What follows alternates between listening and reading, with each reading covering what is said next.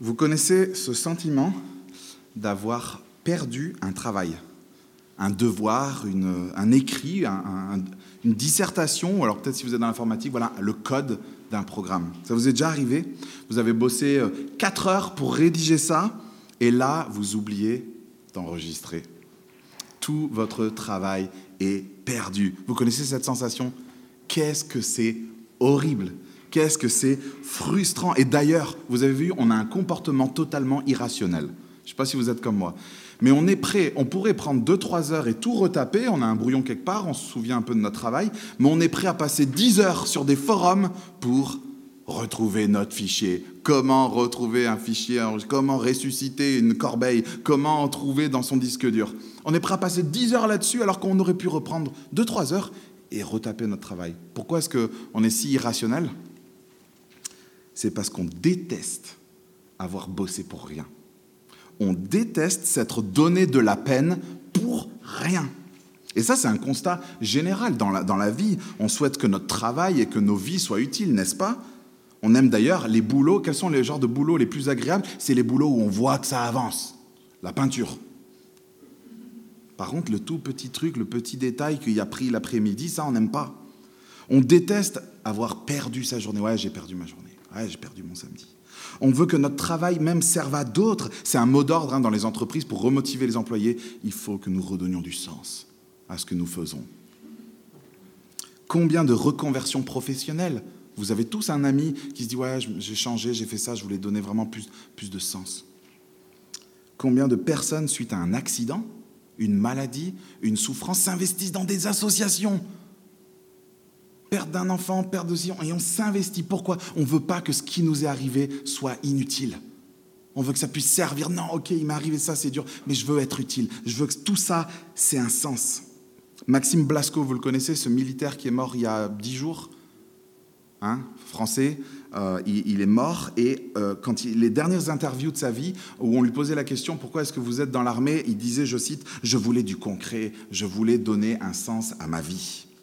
Les pompiers de Notre-Dame, on les a vus à la télé. Qu'est-ce qu'ils disaient? On est content d'avoir pu donner du sens à notre profession et d'avoir sauvé une partie du patrimoine mondial inscrit à l'UNESCO. Donner du sens à son travail. D'ailleurs, quand il n'y a plus ce sens, quand il n'y a plus ce sentiment d'utilité, c'est ça qui fait que souvent on met fin à ces jours. Les personnes qui mettent fin à leur vie souvent disent ça vaut plus la peine de vivre. C'est la grande question de l'existence, n'est-ce pas? À quoi bon Quel est le but de ce que je fais? Quel profit? Quel impact? Quelle est la finalité de tout cela? Pourquoi je me lève tous les matins? Pourquoi se mettre en quatre? Tôt ou tard, on se pose tous cette question, et c'est la grande question du livre de l'Ecclésiaste. Cette question, elle a été écrite il y a 2400 ans. Elle était déjà là, regardez au verset 3. Quel avantage l'homme retire-t-il de toute la peine qu'il se donne sous le soleil? Ça, c'est la grande question du livre de l'Ecclésiaste. Et il y a un constat qui a été fait juste avant, et c'est ce constat qui a amené cette question. Verset 2. Comble de l'inconsistance, dit l'Ecclésiaste, comble de l'inconsistance, il insiste, tout n'est que fumée. Sympa, hein? Ça commence bien? Dans ce livre, l'auteur, dont on ne le connaît pas, on ne connaît pas son nom, il est en train de rassembler, de rapporter le discours de l'Ecclésiaste. Alors je vais vous passer les détails un peu techniques, mais le livre en hébreu, il s'appelle Kohelet. Et une sorte de surnom qui voudrait dire celui qui rassemble, celui qui enseigne. Bref, on a donné ce, nom. Alors là, je vous ai pas les traductions, transcriptions et tout ça. L'homme d'église, mais c'est un peu voilà, anachronique. L'ecclésiaste. Donc l'ecclésiaste, et moi pendant toute la série, et mes collègues, on va quand on dira l'ecclésiaste, on va parler du livre. Et le personnage dont l'auteur nous rassemble le discours, c'est le Coëlet. Ok? On est dans le livre de l'ecclésiaste et c'est le discours du Coëlet. Et alors cette personne, ce Coëlet, regardez, il, au verset 1, il est fils de David, il est roi à Jérusalem. Au verset 12, vous allez voir la semaine prochaine, il va parler un petit peu de lui. Moi, l'Ecclésiaste, j'ai été roi d'Israël à Jérusalem. Et on sait au chapitre 12 qu'il était d'une sagesse incroyable. Et on verra la semaine prochaine qu'il était d'une richesse aussi incroyable. Donc tout porte à penser que c'était le roi Salomon. Vous allez voir la description des prochains chapitres, on va se dire, c'est Salomon. Et lui, bah, verset 14, qu'est-ce qu'il a fait? Il dit, j'ai vu tout ce qui se fait sous le soleil, et j'ai constaté que tout n'est que fumée, et revient à poursuivre le vent. Le Coëlette, ce roi, ce sage, a observé, a expérimenté tout ce qui se fait ici bas sur cette vie et il a constaté que tout n'est que fumée. Et ce, mot euh, d'être fumé va prendre son sens au fur et à mesure de notre, de notre, du texte. Vous allez voir, mais il a le sens d'insaisissable. Il nous dit que la vie, elle, est, elle a un côté décevant, frustrant, dérisoire, fugace, inconsistante. Et je crois que le meilleur moyen qu'on ait pour capter ce qu'il veut dire, ça serait de sortir tous ensemble, on ne va pas le faire. On va dans la rue et on essaye de suivre le vent et de l'attraper. Et on va passer pour des fous. Il est là, mais il est insaisissable. Voilà comment il décrit la vie. Ça fout la pêche hein, pour rattaquer la semaine. Tout n'est que fumée, comme attraper le vent. Mais je crois pourtant que ce livre est une perle. Et, euh, euh, Tim en a parlé, il y a des réflexions, il y a un message qui est utile et vital pour nos vies, et je suis convaincu qu'il va vous intéresser. Voici quelques raisons pour lesquelles ce livre devrait vous intéresser. Premièrement, en tant que bon français, on aime... Râler Qui a dit ça? Très juste. On aime se plaindre. Vous allez être servi on va se plaindre. On va observer la vie, le Coëlette observe la vie et il va se plaindre, il va nous rejoindre dans notre sport quotidien. Ce livre parle d'insatisfaction. Deuxièmement, manger et boire, on m'a dit, excellent, c'est un livre vraiment pour les Français. Il parle beaucoup du manger et du boire, c'est notre petit côté un peu terrasse. Pour ceux qui nous rejoignent, qui êtes là, bonjour, bonsoir, vous allez vous régaler parce qu'il n'y a pas besoin de connaissances bibliques pour suivre le livre de l'Ecclésiaste. Souvent, il y a des références à d'autres passages de la Bible, là, il n'y en a pas. Vous n'avez pas à connaître l'histoire d'Israël, l'histoire du peuple. Il n'y aura pas d'Abraham, de Moïse, de personnages, de Lévite, de sacerdoce, les trucs qui font un peu Seigneur des Anneaux, là, les conquêtes, les trucs. Il n'y aura pas de mots bizarres, pas de référence à quoi que ce soit en dehors de la Bible. Donc là, on est, tous ensemble. Ensuite, le Coëlette, il dit tout haut ce dont on doute tout bas. Vous savez, en tant que chrétien, on dégaine souvent un mot, souverain.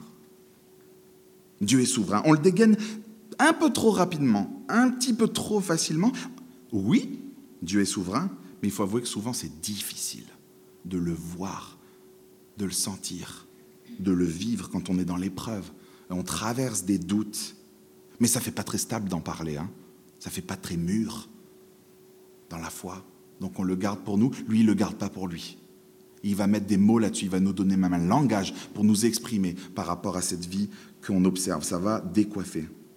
Il se pose des questions, vous allez voir, il se pose des questions qui dérangent et des questions qu'on s'est déjà posées mais qu'on a peur de dire peut-être à nos amis ou dans notre groupe dans la semaine. D'énormes questions existentielles. Où est le vrai bonheur? Comment réussir? Pas dans la vie, comment réussir sa vie? Quel est le but? Il va observer les violences, il va observer plein de choses. Et il va se poser des questions qu'on se pose tous. Et ça va vous plaire parce qu'il n'a pas réponse à tout. Je ne sais pas si déjà les chrétiens, ça vous a un petit peu saoulé. Hein, les chrétiens, ils ont toujours réponse à tout. C'est très simple, Dieu, Jésus, la Bible, ou autre, ne pose pas de questions. Euh. Non, non, non. Il n'a pas réponse à tout quand il parle de la souffrance, du mal, de la maladie, il n'a pas réponse à tout. Il observe. La vie, elle a des côtés tellement absurdes qu'il n'a pas toutes les réponses. Mais rassurez-vous, il en a des réponses. Mais il va falloir les attendre, il va falloir les digérer, et il va falloir les méditer. Et il nous parle de sujets d'actualité, travail, rivalité, gouvernement, oppression, solitude, injustice, argent, sagesse, mort, loisirs, famille. Vous verrez à la fin, vous n'allez plus vous dire que ce livre est un livre poussiéreux ce livre va vraiment nous surprendre. Vous êtes prêts? Vous savez l'effet que fait le, livre de l'Ecclésiaste? Ça, fait l'effet quand on sort du, ferry en Angleterre et qu'on est dans sa voiture. Ça s'ouvre, on sort en voiture, on est sur le quai, et là on arrive à notre premier rond-point. Vous connaissez ça? Et là, on part à gauche. Et on se dit, mais je suis un danger public, je vais me faire arrêter, c'est l'horreur, première autoroute, les sorties sont sur la gauche. C'est contre-intuitif, c'est à contresens. On a l'impression, c'est horrible comme sensation. Ça, c'est l'effet que va nous faire l'Ecclésiaste. Et c'est pour ça, en fait, c'est parce qu'on n'est pas habitué aux écrits de sagesse, ou peu habitué. Et c'est pour ça que j'aimerais vous donner des petits tips pour cette série, pour bien comprendre les écrits, les livres de sagesse. Vous les connaissez? Il y a Job, Ecclésiaste et Proverbes.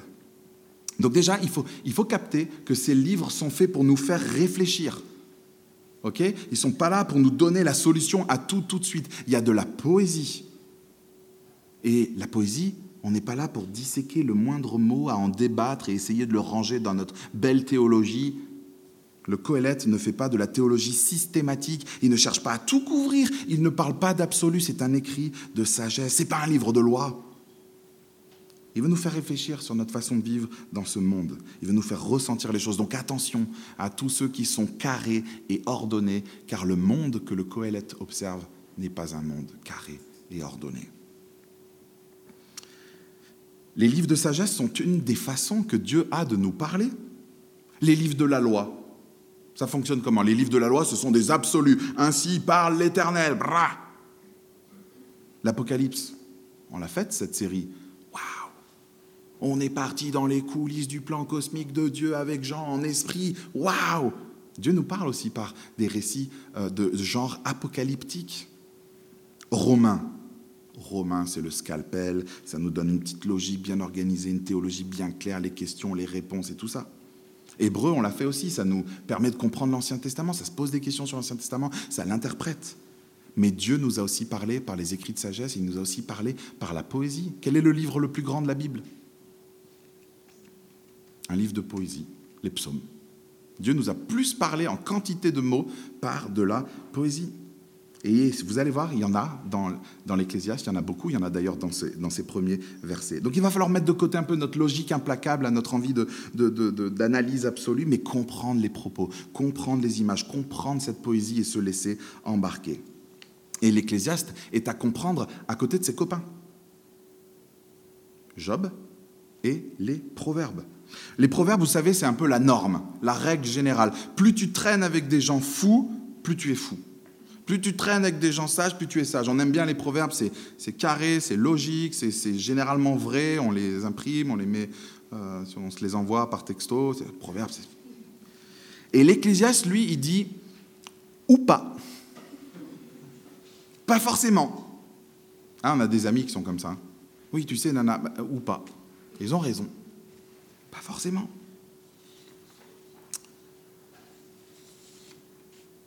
Les proverbes, vous savez, c'est comme quand on apprend une langue, et puis je sais qu'il y a pas mal de personnes euh, étrangères, là on apprend une langue, chapitre 1, c'est bon, 2, 3, 4, je gère, 5, 6, ça y est, je connais la langue, 7, 8, 9, c'est dans la poche, et puis là d'un coup, on tourne, prochain chapitre, cas particulier. Ce dont nous avons vu au chapitre 5 à 8 ne s'applique pas nanani, nanana, il y a des exceptions, les voici, puis le chapitre, il est immense, et en fait, c'est la deuxième moitié du livre, tous les chapitres. Ça, c'est cas particulier, c'est Job. Bonne théologie, mauvais moment. L'ecclésiaste. Ah, il y a la théologie, il y a les règles générales, et pas forcément, pas tout le temps. Un auteur que j'apprécie beaucoup, Zach Eswin, dit L'Ecclésiaste, c'est pour ceux qui ont trop lu de proverbes.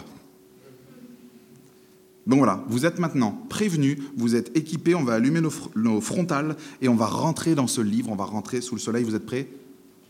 De toute façon, moi j'y vais, vous n'avez pas le choix. Donc reprenons cette grande question de l'Ecclésiaste au verset 3, je la relis.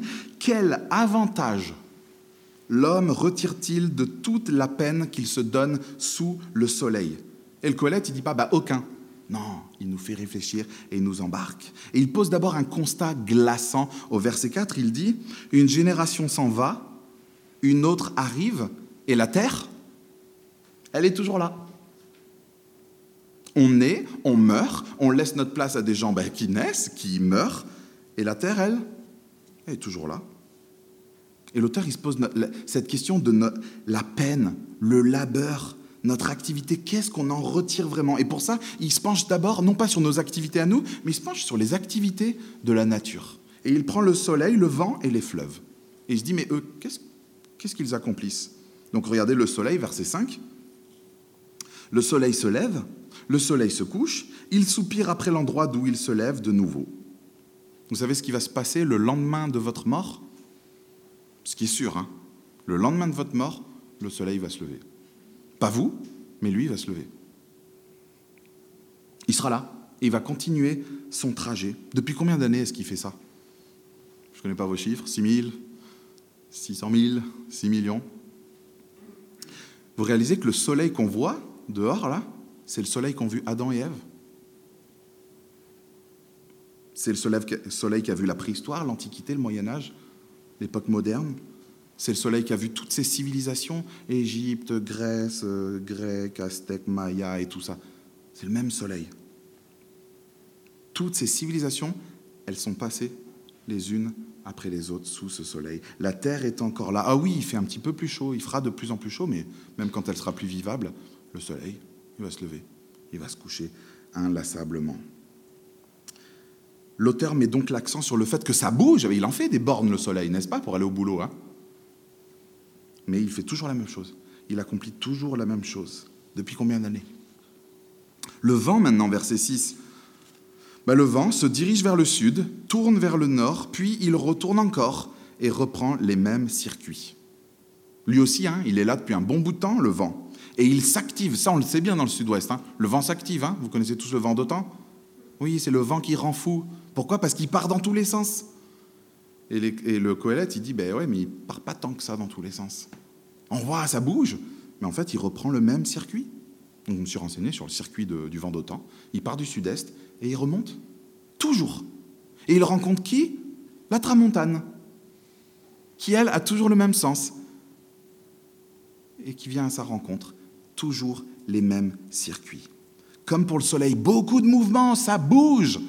Et quel changement? Est-ce qu'il y a un moment où il s'arrête? C'est bon, on a fini? Non, jamais. Toujours le même cycle, le même circuit. Les fleuves, verset 7. Tous les fleuves vont à la mer, mais la mer n'est pas remplie et ils continuent d'aller vers leur destination. Les fleuves aussi, ça bouge, mais leur activité n'aboutit à rien. Les fleuves font toujours la même chose, ils vont à la mer. Ça donne envie d'être un fleuve. Hein Ton activité, c'est toujours d'aller à la mer. Ils sont sans cesse en mouvement, mais ils n'atteignent aucun but. Ils n'arrivent pas, les fleuves, à remplir la mer. Et là, je vous vois venir. Et rappelez-vous du réflexe, on est dans de la poésie. On n'est pas dans un cours de potamologie, la science qui étudie les, cours d'eau et les dynamiques fluviales. On n'est pas là-dedans, on n'est pas dans un cours de météorologie ou de planétologie ou que sais-je. Il faut comprendre cette poésie. Qu'est-ce qu'il veut nous dire sur ces trois éléments? Ils étaient là bien avant nous, ils seront là bien après nous, ils s'activent sans cesse mais n'apportent aucun changement significatif. Ils font toujours la même activité, sans relâche, et ils n'arrivent jamais à satisfaction. Qu'est-ce qu'ils retirent de leur activité?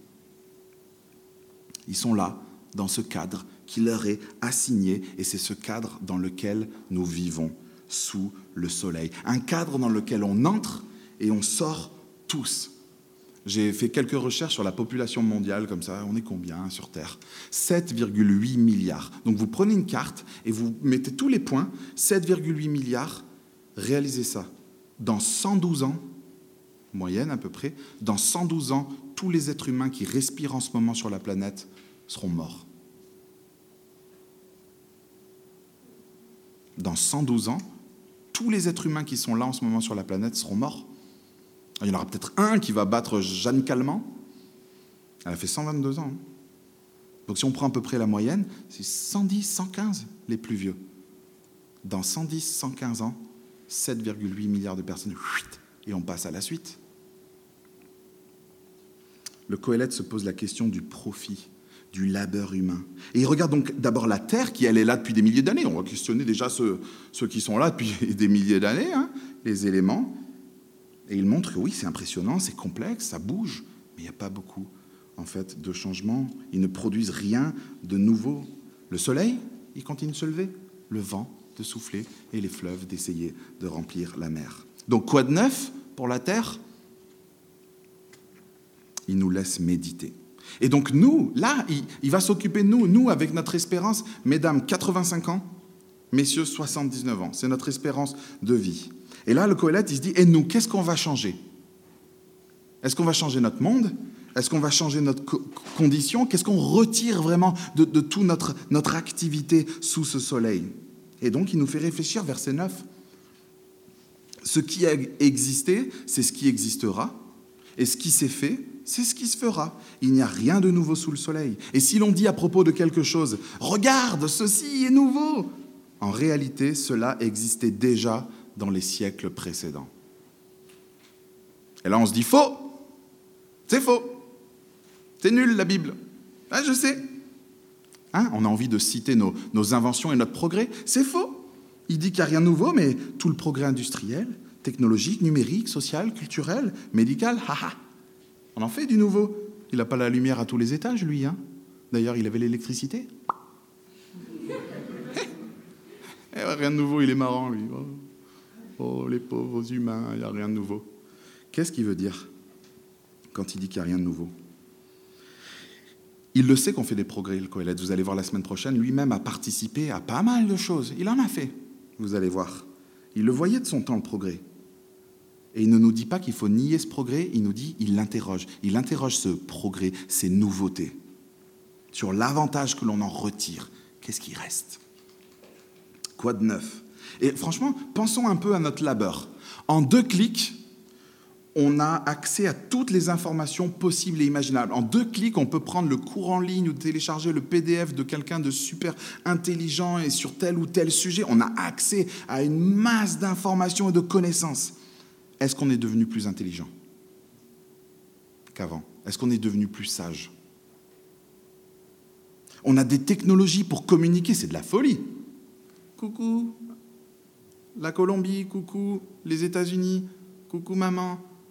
Avec nos téléphones, on a des outils phénoménaux pour se rencontrer. Est-ce qu'on est devenu moins seul?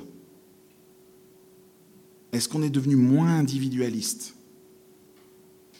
On construit des, bâtiments de partout, mais les progrès qu'on a fait en construction, non mais attends, nous on est super intelligents, on voit tout ce qu'on construit. Puis là, on se retrouve en Égypte devant une pyramide, on se dit, ok, il n'y a pas que nous qui... Ok. Et vous savez qu'on a 11 millions de logements vacants en Europe. Il y a 11 millions de logements qui ont été achetés et il n'y a personne dedans. On les voit des fois, on se dit quand est-ce qu'ils vendent là? C'est muré, c'est placardé, ça appartient à qui C'est quoi? Il y a 11 millions de logements vacants en Europe. Et vous savez combien il y a de sans-abri en Europe? 4,1 millions. Ils pourraient tous être logés. On est bon en bâtiment. Est-ce qu'on n'a plus de sans-abri? Est-ce qu'on a réglé ça? On fait des progrès dans l'agroalimentaire, c'est fou. Je pense juste aux OGM pour nourrir plus. Est-ce qu'on a réglé le problème de la faim? Jonathan en parlait dans une prédication de tout ce qui est jeté. On a accès à des loisirs en pagaille, discuter avec vos arrière-grands-parents, vos grands-parents. Est-ce qu'on est plus joyeux? Est-ce qu'on est plus détendu? Vous voyez, on a fait des progrès, certes, mais qu'est-ce qui a réellement changé? Et puis je ne vais pas m'étaler là-dessus, mais on pourrait questionner les dégâts liés à notre progrès. Quel est le coût pour la santé? Physique, psychologique, le coût pour l'environnement, l'éthique, à toutes nos, nos révolutions, nos innovations numériques. Est-ce que ce progrès nous a fait progresser en tant qu'humains? Est-ce qu'on est plus heureux? Je lisais encore cette semaine, vous avez vu cette lanceuse d'alerte, Franz Hogan, qui a interpellé le gouvernement aux États-Unis, c'était une ex-cadre chez Facebook. Elle dit il n'y a jamais eu autant de dépression. Elle bossait dans les algorithmes. Elle se dit on est en train de faire des dégâts chez les jeunes, on est en train de les rendre addicts et malheureux. En Norvège, des, des c'est parti de Norvège, ils ont interdit les photos trafiquées. On n'a pas le droit de, se mettre un filtre, vous savez, qui nous fait joli. On doit le mentionner, parce qu'il y a dans le monde entier des plasticiens, des chirurgiens qui sont en train d'interpeller les gouvernements et dire, on a des jeunes filles, on a des femmes essentiellement qui viennent nous voir avec leurs photos de selfie et qui veulent ressembler à ça, des photos qui sont passées par des filtres, qui te grossissent ce que tu veux, qui te rétrécissent ce que tu veux, qui te creusent les joues, qui te floutent les pores de la peau, qui te font des gros yeux, la bouche en cœur. Et des filles qui arrivent avec ça, je veux ressembler à ça. Et ils disent, mais elles veulent ressembler à ce qui n'est pas la réalité. C'est de la folie. Combien de jeunes sont malheureux, seuls et en dépression, et vous l'êtes peut-être. Et il y a beaucoup de liens avec la technologie là-dedans.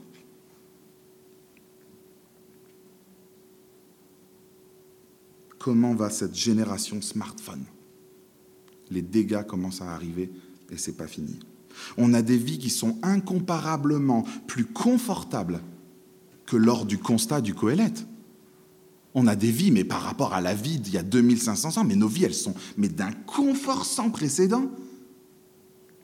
Quels sont les changements réels sur notre condition? Le Coëlette s'intéresse à cela.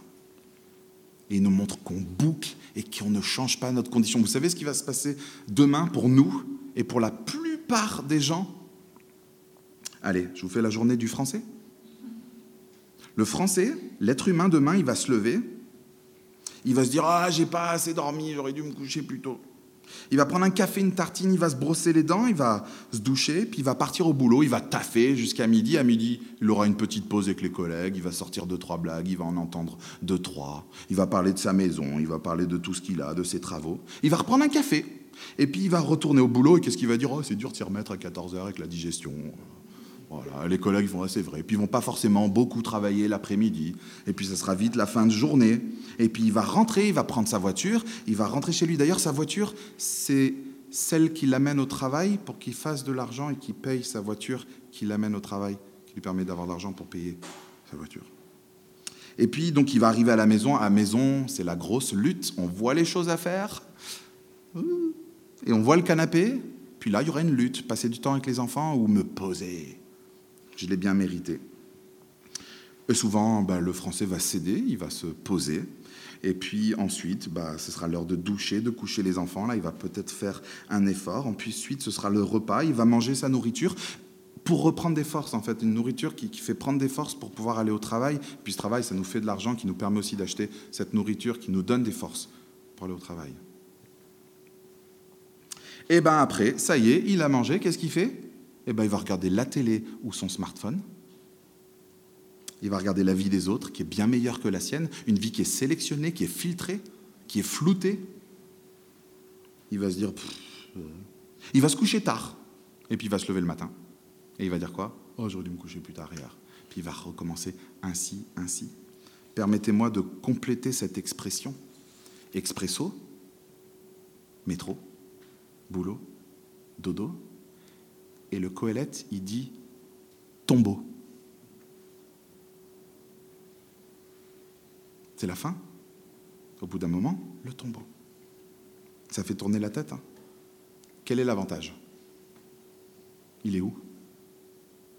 Il y a un truc qu'on retient là. Insaisissable. Et on est là avec toutes nos innovations, toutes nos idéologies, notre triomphalisme, hein, même d'humaniste. De quoi on a triomphé? Réellement. Est-ce qu'on a résolu le problème des dictatures, des inégalités, l'insécurité, la faim, la traite humaine, des femmes? Est-ce qu'on est moins raciste? Avec toutes nos associations et tout ça, est-ce qu'on est moins, moins égoïste? Est-ce qu'on est moins individualiste? J'en ai parlé. Est-ce qu'on est devenu plus loyal, plus fidèle Et surtout, in fine, et ça le Coëlette va souvent le ramener, est-ce qu'on est devenu moins mortel? Nos problèmes fondamentaux n'ont pas changé, nous n'avons pas changé et on croit qu'on va changer quelque chose, mais en fait c'est qu'on a la mémoire courte et qu'on a oublié le passé, on a oublié ce qui s'est fait. Et là, le Coëlette nous, nous interpelle là-dessus et nous rappelle que si on croit qu'on a fait du nouveau, c'est qu'on a oublié ce qui s'est fait hier. Si on croit qu'on va impacter le monde, mais c'est qu'on a oublié qu'on va nous-mêmes être totalement oubliés. Verset 11, on oublie tout et tout sera oublié. On ne se souvient pas de ce qui est ancien et ce qui arrivera par la suite ne laissera pas de souvenir chez ceux qui vivront plus tard. On va jouer un jeu. Vous êtes prêts? Vous ne vous, me laissez pas tout seul, vous levez la main. Hein. qui connaît le prénom de son grand-père? Hmm, Vous êtes bon. Qui connaît le prénom de son arrière-grand-père? Hmm, Tournez-vous, regardez. Hein. Allez, qui connaît le prénom de son arrière-arrière-grand-père Voilà, il y en a deux, trois qui s'intéressent à leur généalogie familiale. Il n'y a plus personne, salut Il faisait quoi dans la vie? Je crois qu'il... Ah, on a quelques petites anecdotes, hein, ça remonte, on est là. Moi, je crois que j'ai une famille, personnellement, je crois que mon grand-père, enfin le père de mon grand-père en Italie, il y avait un truc, dans, la famille, on en parle un peu, mais on ne sait pas trop, il était un peu dans la mafia, il a dû s'échapper, c'est une belle histoire à raconter, tout. Euh, mais on a oublié, on ne sait plus. Alors les seules choses que, vous avez les seules choses qu'on laisse comme information vraiment aux générations suivantes, on les grave dans le marbre. En fait, on laisse une sorte de pierre comme ça. il y a quelques informations dessus. Il y a notre nom, il y a notre prénom. Des fois, il y a un petit message joli. Et puis après, il y a une date. c'est la date de notre naissance. Après, il y a un tout petit trait d'union qui est très petit, c'est notre, notre vie sous le soleil. Et puis après, il y a la date de fin, la date de notre mort. Voilà les infos dont on peut se souvenir. Vous pouvez les consulter, ces infos, sur votre grand-père, sur votre arrière-grand-père, etc. On oublie tout. Allez, je vous en fais une deuxième. Gabriel Péry, vous connaissez? Vous connaissez Gabriel Péry Charles Camichel, Sylvain Doriac, Jules Michelet, mais vous connaissez, c'est autour de nous. Vous savez qui c'était? Et on est sur Saint-Aubin. Ah, mais si, on sait, David, qui c'était. Enfin, ce sont des arrêts de bus. C'est bien, voilà ce qu'on se souvient. Je me suis renseigné sur eux et ils ont fait des trucs bien. Pour la ville, pour. Mais on a totalement oublié. On ne le sait pas. Tout s'oublie. Tout passe. Notre passage sur Terre est éphémère et notre impact, il est très, très relatif. On n'arrive pas à tirer des leçons du passé, on n'arrive pas à se souvenir de ce qu'on a fait, on croit qu'on est les plus intelligents et qu'avant tout le monde était naze et qu'on est les seuls et qu'on va changer. Et le Colette, il dit non. Les choses, elles s'habillent juste technologiquement et culturellement différemment, mais rien ne change vraiment. Hein, c'est comme les activités sur une plage. La journée, il y a des petits châteaux, il y a des petits trucs et tout, puis on revient le lendemain. La marée est passée. Relisons ce verset 3 ensemble. Quel avantage l'homme retire-t-il de toute la peine qu'il se donne sous le soleil? Vous avez compris ce qu'il veut dire, le Coëlette Il n'est pas en train de dire, tu sais, le pull qui te donnait euh, la honte sur ta photo de classe, maintenant il revient à la mode, comme la frange, la combi, le, le baggy. Le baggy reviendra à la mode, j'ai lu ça. Vous allez voir, le baggy va revenir. Ça nous fait rigoler. On a des pantalons maintenant serrés aux chevilles, le baggy reviendra. Et on en rigolera et on se souviendra. Il n'est pas non plus en train de nier le progrès. Il ne parle pas de nos moyens qui ont changé. Il n'est pas dans une appréciation quantitative ou dans du pratique, le Gore-Tex ou je ne sais pas quoi. Il parle de notre être, il parle de notre condition et il se dit est-ce qu'elle a changé? On ne changera pas notre monde et on ne changera pas notre condition. On reste avec les mêmes aspirations, de génération en génération, avec les mêmes quêtes, les mêmes questions existentielles, et on continue même de mourir de toute façon, la même mort. Nos vies restent insatisfaisantes. Verset 8. Et insatisfaites. Verset 8. La vie est absurde. Il nous dit, verset 8, tout est en mouvement, plus qu'on ne peut le dire. L'œil ne sera jamais rassasié de voir et l'oreille ne sera jamais remplie au point de ne plus pouvoir écouter. Et ça, c'est le constat d'il y a 2500 ans. On a accès à tout. On a accès, nous là, on a accès à tout. On n'a jamais eu autant de choses, autant de confort, de possibilités. On peut tout voir, tout goûter, tout entendre. On n'est jamais rassasié. Nos yeux, dans la rue, en voyage, sur nos téléphones, ils sont jamais rassasiés de voir. Nos oreilles devant les infos, les potins, les blagues, les discussions ne sont jamais rassasiées d'entendre. On veut sans cesse du neuf, on veut sans cesse du nouveau, mais il n'y en a pas. Vous savez ce qui fait qu'on s'arrête de scroller ou de regarder la télé ou un épisode? C'est pas qu'on est satisfait, c'est qu'on est fatigué et qu'il va bien falloir se coucher. Vous savez ce qui fait qu'on arrête de bosser? Vous savez ce qui arrête un homme ou une femme de bosser, comme une acharnée? C'est le burn-out. C'est la santé, c'est jamais la satisfaction. Vous savez ce qui fait qu'on arrête d'acheter, qu'on arrête d'accumuler? C'est pas la satisfaction, c'est le manque d'argent ou de place. Qu'est-ce qui fait qu'on n'achète pas ça ou ça? Manque d'argent ou de place. C'est pas qu'on est satisfait. Et enfin, un milieu que personnellement je connais, le milieu du voyage. J'ai fait pas mal de musique, de concerts. Combien de fois je me suis retrouvé au lobby d'un hôtel avec un musicien ou une musicienne qui était là avec son verre de whisky, avec son téléphone portable, le gars à moitié en train de draguer une nana de 25 ans de moins, euh, l'hôtesse ou la réceptionniste, et je discute. Ça j'ai jamais entendu quelqu'un qui me dit j'ai été satisfait c'est bon, j'ai roulé ma bosse, j'ai fait ce que je voulais. Non, non, j'ai vu juste des gens qui s'arrêtaient, pas par satisfaction, mais parce qu'ils avaient d'autres désirs à essayer de satisfaire. Ouais, maintenant j'aimerais rentrer dans cette phase de vie où je vais me poser, je vais avoir une famille, des enfants et tout ça. C'est jamais la satisfaction qui fait qu'on s'arrête. Pourquoi est-ce qu'on achète autant? Pourquoi est-ce qu'on mange autant? Pourquoi est-ce qu'on change de partenaire, de forfait, de voiture, de boulot, d'orientation, de hobby, de passion, de pays, de sexe, de style?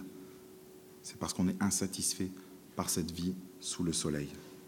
On est en train, faites-le dehors, discrètement, on est en train d'attraper le vent, dites-moi ce qui reste.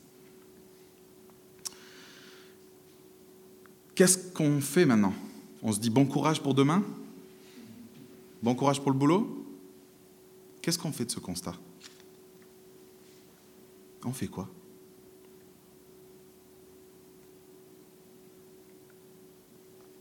Eh bien, vous savez quoi? Ce qu'on a sous les yeux là, c'est pas un TED Talk du Coëlette, c'est pas sa conférence mise par écrit? D'où vient ce texte?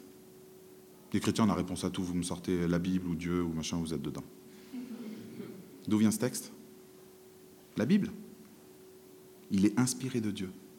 Ce constat, il est inspiré de Dieu. Ces questions, ce texte est inspiré de Dieu. Dieu a voulu que ces créatures, il a voulu que nous réfléchissions, que nous reconnaissions et constations que la vie sous le soleil est totalement éphémère, inconsistante et insaisissable. Dieu lui-même a voulu qu'on fasse ce constat. Pourquoi? Pour qu'on cherche au-dessus du soleil, pour qu'on lève les yeux, pour qu'on cherche au-dessus du soleil, lui, qu'on le connaisse. Lui, la seule chose qui n'est pas vaine, il est au-dessus du soleil. Il est le créateur du soleil. Connaître ce qui n'est pas vain, Dieu, nous aide à donner du sens à ce qu'il y a sous le soleil. Le Coëlette veut que nous possédions cette sagesse qui n'est pas de ce monde, une sagesse qui est biblique, une sagesse qui vient de Dieu et qui est le seul moyen de naviguer dans cette vie sous le soleil. Ce texte est inspiré de Dieu. Dieu veut détruire nos illusions et nos attentes mal placées pour que nous réalisions que le vrai changement, le nouveau, le renouveau, le durable, le consistant ne peut pas venir de nous. Il vient d'ailleurs. Il vient d'au-dessus du soleil. Et on va, dès la, semaine, dès la semaine prochaine, on va continuer de prendre de la hauteur sur notre condition humaine. Je vous encourage à revenir sous le soleil. Et vous savez, comme en avion, vous avez vu ça les premières fois que vous aviez pris l'avion On monte, il y a des nuages, et à un moment, on perce les nuages. Et qu'est-ce qu'on se dit? Eh mais, en fait, il fait toujours beau. Mais en fait, il fait, il fait tout le temps beau.